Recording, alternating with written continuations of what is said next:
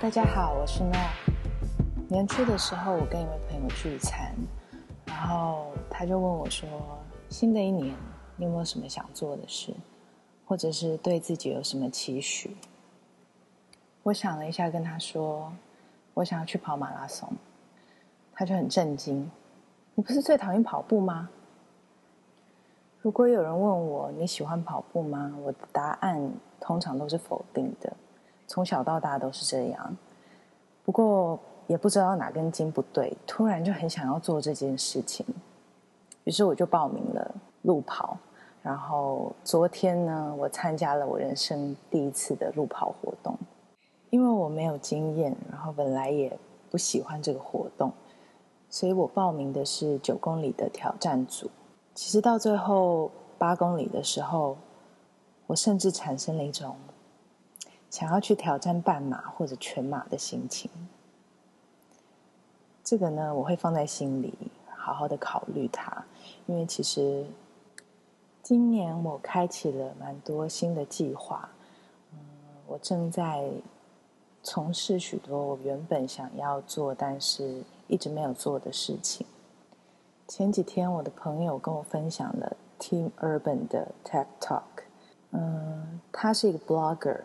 然后他在他的 blog 里面呢，分享了一个关于喜欢拖延的猴子的理论。那这个演讲呢，就是他跟大家分享了这个理论。演讲的最后呢，他把他把拖延这件事情分成了有交期的拖延跟没有交期的拖延。我发现我这个人好像是属于那种没有交期的拖延者，就是。当这件事情没有一个期限，或者是我不需要对任何人交代的时候，我倾向于不会立刻去做这件事情。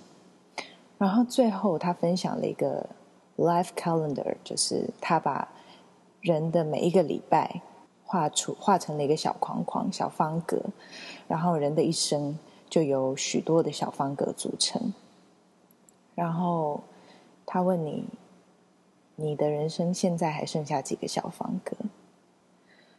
我今天刚谈了一个案子，呃，是关于一个有渐冻症的朋友，他跟一个服装设计师的合作。因为那位朋友他的梦想是成为一个设计师，不过碍于他的身体捆绑住了他的灵魂，所以他没有办法。去完成任何他想要做的事情。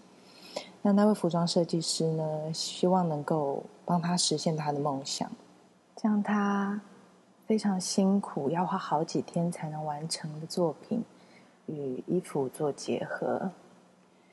就在刚刚，我都还在庆幸啊，这一年，今年已经过了超过一半。这段时间，我好像。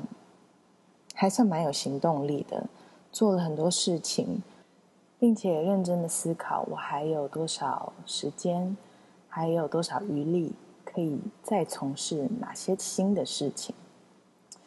与此同时，那位患了渐冻症的朋友被困在了他的身体里面，恐怕他愿意付出任何的代价去做那些。